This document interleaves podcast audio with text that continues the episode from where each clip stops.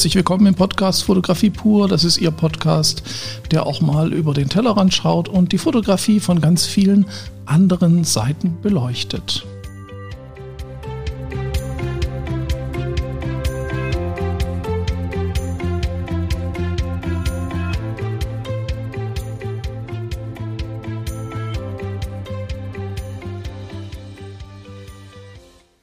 Ja, ich freue mich, dass Sie dabei sind und äh, sich auch heute wieder die Zeit nehmen, äh, zuzuhören, was ich so alles von mir gebe. Ich freue mich, weil ich mache mir auch Gedanken und ich denke, da sind einige ganz interessante Aspekte dabei, die vielleicht auch Sie ein bisschen in Ihrer Fotografie weiterbringen können.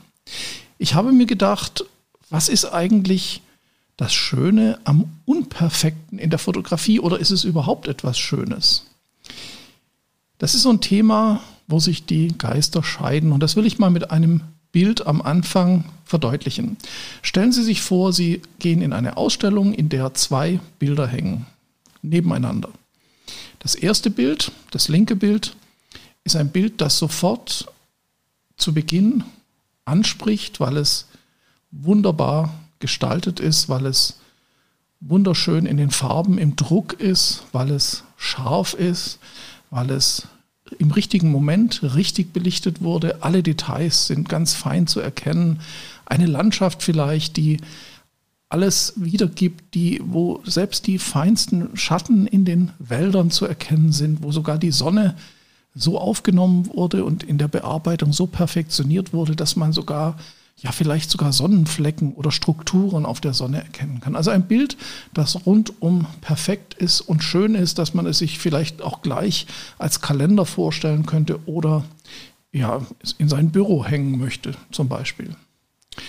Und daneben sehen Sie ein Bild, das sieht aus wie ein Versehen, ein Bild, das wahrscheinlich aus Versehen aufgenommen wurde oder im Vorbeigehen, da ist etwas Unscharfes drin, da sind vielleicht dunkle Schatten drin, die überhaupt keine Zeichnung haben, Schatten, die vielleicht sogar so wiedergegeben sind, dass, dass sie gar nicht schwarz sind, obwohl keine Zeichnung drin ist, sondern grau, also wie ein unterbelichteter Film zum Beispiel. Oder ja, in der etwas verwackelt ist, unscharf, vielleicht auch in der Bildgestaltung ganz komisch. Die Person ist angeschnitten am Bildrand, ähm, der Hintergrund ist äh, vielleicht unscharf oder äh, geht im Licht der Gegen scheinenden Sonne völlig in der Überbelichtung unter und so weiter.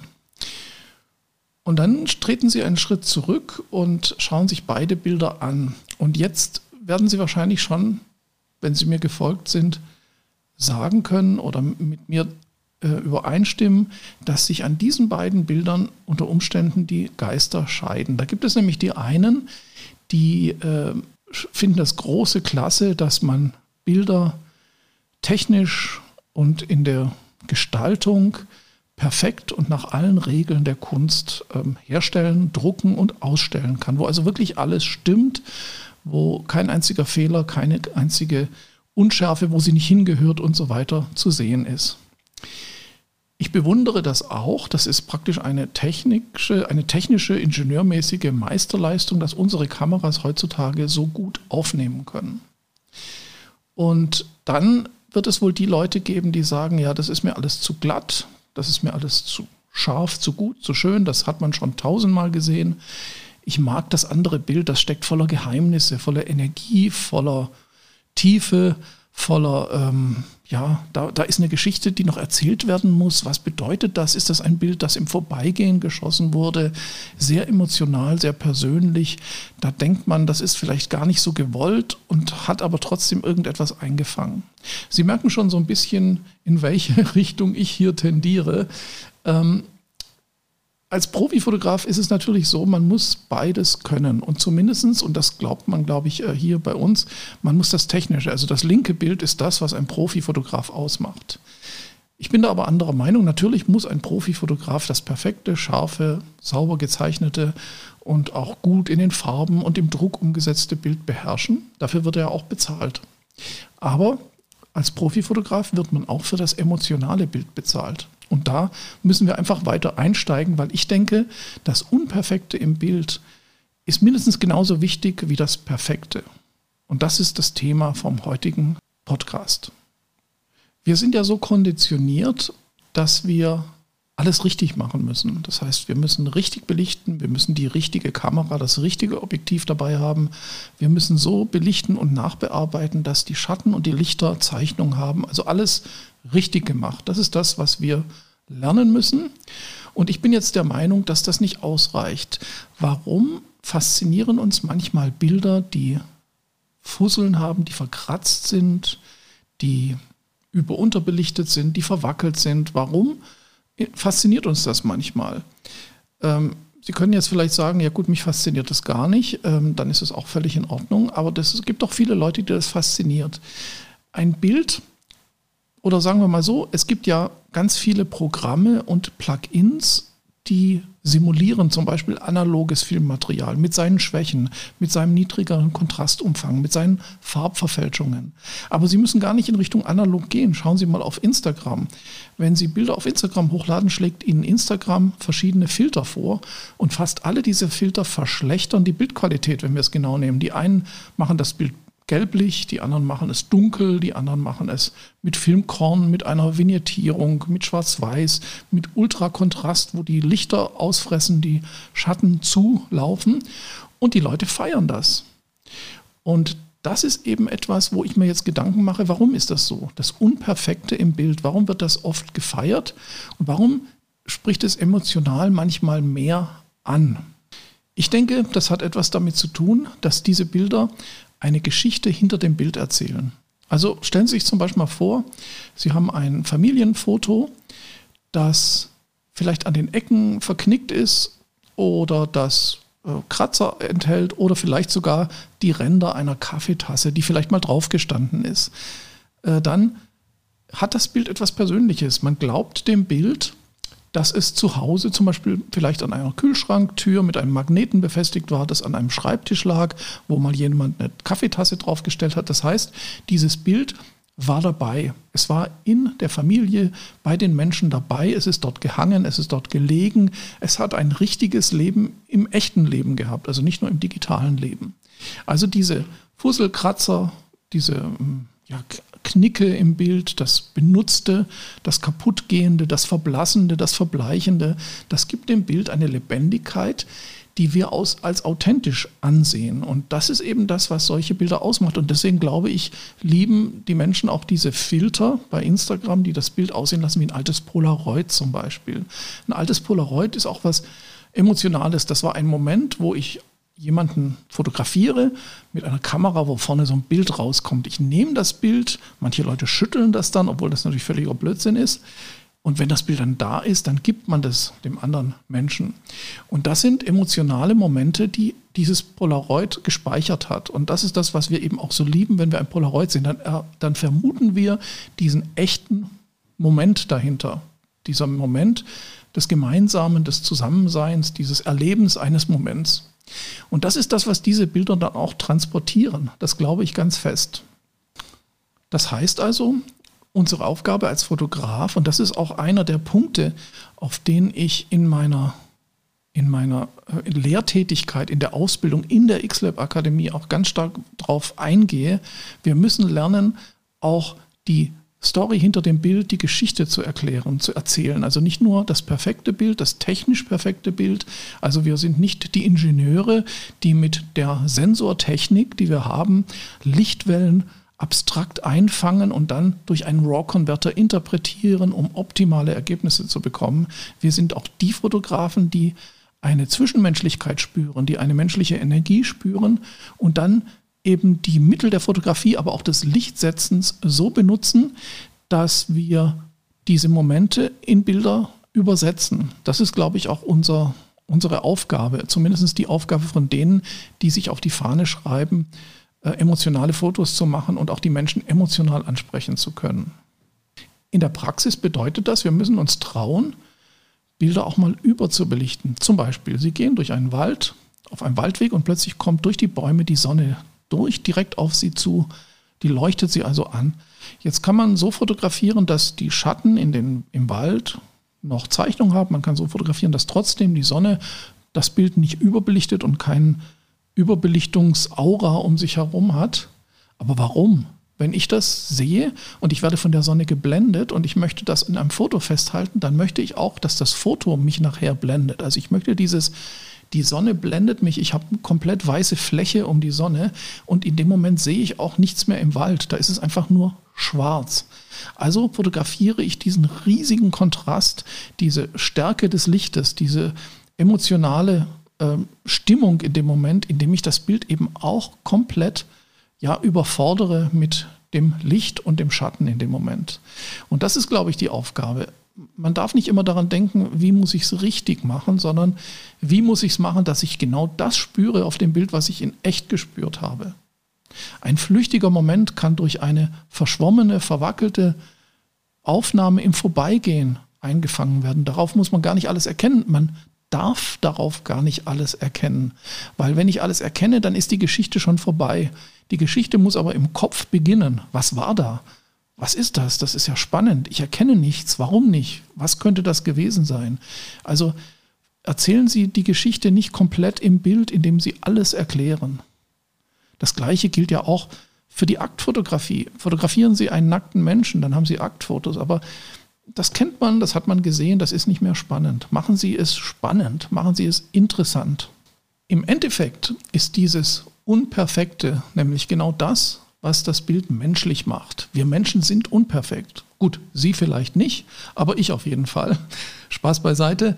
Ähm, man, wenn man, ja, wir gehen ja auch nicht, wenn wir auf Partnersuche gehen und sagen, okay, mein Partner oder meine Partnerin muss aussehen wie Barbie oder Ken, muss super reich sein, darf keine Macken haben, bla bla bla. Ja, also gibt es vielleicht ein, zweimal im, im, auf der Welt, ich weiß es nicht, aber das kann nicht das Ziel sein, weil ähm, das bringt uns auch nichts, das macht uns auch keinen Spaß. Wir wollen leben und wir wollen Unperfektheit in unserem Leben haben. Das heißt nicht, dass alles, was unperfekt ist, gut ist. Darum geht es gar nicht. Aber wir lassen im richtigen Moment das Unperfekte eben zu, um authentisch zu sein, genauso wie im richtigen Leben. Es geht ja nicht darum, dass wir ein toller Mensch sind, weil wir scheiße sind oder weil wir nicht perfekt sind. Darum geht es also nicht, das Unperfekte selbst ist kein Selbstzweck. Das Unperfekte ist aber das, was sich daraus ergibt, dass wir lebendig sind und dass unsere Bilder lebendig sind und dass sie eine Geschichte erzählen. Eine Geschichte ist ja auch immer etwas, die etwas Unperfektes hat. Es wird wahrscheinlich keiner einen Krimi angucken, bei dem niemand umgebracht wird, weil umbringen ist ja etwas nicht Schönes. Ja, Sie verstehen, was ich meine. Es gehört dazu. Und obwohl ich in diesem Video gar nicht oder in diesem Podcast, äh, den können Sie übrigens auch auf YouTube als Video sehen, dieses Mal live. Also ich, äh, man kann mich sprechen sehen. Das mache ich nicht immer, weil das ein großer Aufwand ist. Ähm, ich möchte dieses Mal gar nicht so sehr darauf eingehen, was die analoge Fotografie dazu beiträgt. Die analoge Fotografie, ganz kurz, unterscheidet sich von der digitalen darin, dass die digitale Fotografie eine virtuelle Welt erschafft, ein virtuelles Bild, das sich nach Belieben bearbeiten und verändern kann. Die analoge Fotografie fixiert das, was ich sehe, auf einen analogen mechanischen Träger, auf eine, auf eine PET-Folie oder wie das heißt, eine Plastikfolie, die beschichtet ist mit Silberhalogeniden. Äh, das heißt, ich habe ein Material, das belichtet wird. Und ich habe ein Bild, das ich natürlich auch scannen und bearbeiten kann, aber dann bin ich ja wieder digital. Aber diese Unperfektheit des Analogen mit seinem Kontrast, mit dem niedrigen Kontrast, mit dem Material, mit dem Korn, mit den Kratzern und Fusseln, das ist aber auch was Authentisches, weil wenn Sie zum Beispiel einen alten Film von Ihrem Opa finden, scannen den ein, und lassen ihn, also retuschieren ihn nicht zu Tode, dann kommt dieses Leben, also dieser Film hat dann eine Geschichte. Er lag vielleicht auf einem Dachboden in einem Schuhkarton. Er wurde vor vielleicht 80 Jahren belichtet. Und dieses Leben dieses echten Films, das hat eben eine andere eine andere Qualität in der Storytelling als eine digitale Datei, die auch in 80 Jahren sich noch nicht verändert haben wird, wenn sie noch existiert, also wenn sie gelesen werden kann. Das ist, glaube ich, der Unterschied und das macht eben die analoge Fotografie aus, aber wir dürfen das nicht nur auf die analoge Fotografie beziehen. Das geht in der digitalen Fotografie auch. Und jetzt komme ich zu einem ganz, ganz wichtigen Punkt, einem ganz wesentlichen Punkt. Das ist nämlich das Faken. Wir sind alle riesengroße Weltmeister im Faken, weil wir es gelernt haben. Heutzutage, also wahrscheinlich früher auch, aber es wird deutlicher, wir faken das schöne Leben. Wir, wenn Sie auf Instagram, in, aber auch in, den, in, den, in der Klatschpresse, in den Hochglanzzeitschriften, in den Modezeitschriften gucken, da sind alle schön, erfolgreich, reich, haben die tollen Uhren, die tollen Autos, die tollen Handtaschen. Ähm, auch auf Instagram, alle sind immer im Urlaub, alle sehen immer gut aus, alle machen dauernd Fitness und essen nur vegan. Das kennen Sie. Und Sie denken sich, warum sind die so und warum ich nicht? Was ist da der Unterschied? Der Unterschied ist der, das wissen Sie, das muss ich Ihnen auch nicht erzählen, dass ganz vieles davon fake ist. Ist nicht schlimm, das ist, äh, man muss manchmal äh, übertreiben, wenn man eine Geschichte erzählen will. Deswegen, ein Roman ist ja auch fake, der ist ja auch nicht so passiert normalerweise. Äh, man kann ja Geschichten erzählen, auch durch Faken, also durch unwahre Geschichten, die aber trotzdem etwas transportieren. Und ich glaube, so kann man eben diesen Fake in Anführungszeichen auch teilweise rechtfertigen, aber nicht, wenn man das eben mit der Realität verwechselt. Und jetzt komme ich zum eigentlichen Punkt.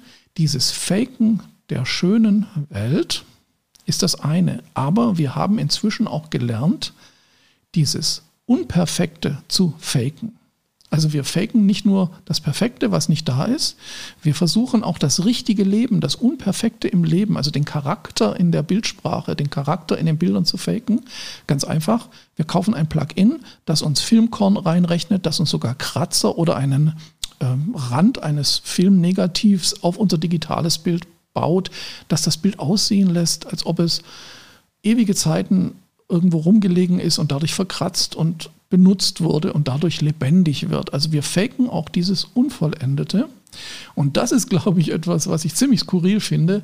Ich mache das ja auch manchmal, weil ich es halt toll finde, auch. Aber wenn wir in Instagram ein Bild zum Beispiel in Polaroid umwandeln oder irgendwas anderes, das ist ja fake. Wir faken, also da, wir machen das Perfekte, wir faken das als unperfekt. Und das finde ich äußerst skurril. Warum gehen wir nicht hin und machen dann einfach ein Polaroid, wenn wir eins wollen? Warum äh, machen wir keinen Schwarz-Weiß-Film in einer alten Kamera? Warum machen wir nicht mit unserer Digitalkamera verwackelte Bilder? Ja, der Fake geht ja bis hin in die Filmsimulationen der Fuji-Kameras. Ich liebe Fuji, ich habe sie selber auch. Das ist jetzt keine Werbung, aber ich habe die und ich liebe sogar manchmal die Filmsimulationen. Aber mir fällt dann immer wieder auf, es wäre besser, ich mache es wirklich. Ich mache die Bilder mit Geheimnis wirklich und ich mache diese diese Überbelichtungen, ich mache diese Verwacklungen nicht in Photoshop, sondern ich mache die beim Fotografieren. Ich fotografiere emotional und ich versuche wirklich die Kamera, die das Bild macht, in mein Leben zu integrieren und daraus echte Bilder zu erschaffen. Ich sage nicht, ich kann das, ihr könnt das nicht, sondern ich sage, das ist ein Weg, auf den wir uns vielleicht begeben können, wenn wir wollen und wenn wir eben nicht nur diese super perfekten Fotos machen wollen, die ingenieurstechnisch Wahnsinn sind, die richtig gut nachbearbeitet und gedruckt sind, die sind toll, die haben auch ihre Berechtigung. Aber wenn sie das nicht wollen, dann nicht anfangen, jetzt das Gleiche ingenieurmäßig zu faken, also dieses Unvollendete, sondern beginnen sie einfach mal. Ja, und das sind diese ganzen, diese ganzen äh, Tipps, die man dauernd auch äh, hört in den sozialen Medien auf YouTube. Ähm, fotografieren Sie doch dann einfach mal nur mit einem Objektiv. Nehmen Sie nicht eine riesen Ausrüstung mit und leben Sie damit, dass Sie nicht immer den richtigen Bildausschnitt machen. Fotografieren Sie auch mal ohne die Belichtung dauernd zu korrigieren. Machen Sie mal wirklich ähm, Bilder, die alle unscharf sind. Ähm, machen Sie mal analog oder auch nicht. Also benutzen Sie die Kamera einfach wie ein Tool im richtigen Leben und dann wird dieses Unperfekte zu einer eigenen Qualität und dann spricht daraus vielleicht ein Teil Ihrer Erfahrung, die Sie mit diesem Bild, mit dieser Kamera gemacht haben, mit diesen Menschen, mit denen Sie zusammen waren, mit der Natur, das Düstere, vielleicht auch das schlechte Wetter, vielleicht auch die, ja, das Unangenehme. Und dann kommen Sie vielleicht dem Ganzen etwas näher. Wenn Sie sich mehr dafür interessieren und wenn Sie wollen, dass Sie vielleicht auch unterstützt und begleitet werden, ich mache gerne ein Coaching mit Ihnen und Sie können sich auch gerne mal umschauen, auch in der Akademie. Äh, die XLab Akademie, da will ich nochmal drauf Wert legen, ist eine Komplettausbildung Fotografie. Das stimmt. Äh, da wird auch alles gelehrt, was man wissen muss. Aber es ist auch ein 30-monatiges Coaching im Endeffekt, wenn man es so sieht. Und es ist auch die Möglichkeit, eben über die normalen technischen Lerninhalte hinaus sich mit der Fotografie auseinanderzusetzen, in der Praxis, in der Theorie, aber auch im Gespräch und äh, ja in der Arbeit am Foto selber. Das ist, glaube ich, ganz wichtig und darauf möchte ich Wert legen und ich, ich will auch die Leute um mich scharen, die eben genau in diesem Bereich weiterkommen wollen. Also die nicht nur lernen wollen, welche Kamera, welches Objektiv muss ich kaufen und wie muss ich belichten, dass alles richtig ist, sondern die lernen wollen, wie kann ich das nutzen, um emotional und das Leben einzufangen und vielleicht die richtigen Momente und auch die Geschichten dahinter zu erzählen. Ich hoffe, dieses, dieses mal etwas längere Video hat Ihnen gefallen, aber für mich war es sehr wichtig, auch darüber zu sprechen und mal klar zu machen, wo eigentlich ja, die wahre Fotografie vielleicht sogar verborgen liegt. Weil die perfekten Bilder, die kennen wir, die gibt es überall. Die sind praktisch ähm, ja, überall zu sehen. Und ich muss ganz ehrlich sagen, manchmal langweilen die mich. Und in diesem Sinne und ähm, vielleicht auch mit Ihrem Einverständnis sind wir uns da einig, ähm, wünsche ich mir, wünsche ich Ihnen einen schönen Tag und äh, schauen Sie mal wieder rein in den Podcast, in meinen äh, YouTube-Kanal. Lassen Sie ein Like da oder abonnieren Sie den YouTube-Kanal, das würde mich sehr freuen. Und vor allen Dingen lassen Sie uns auch einfach mal über Fotografie reden und äh, schauen Sie in der Akademie vorbei. Bis zum nächsten Mal. Ich bin Rüdiger Schestag und das war Ihr Podcast Fotografie pur.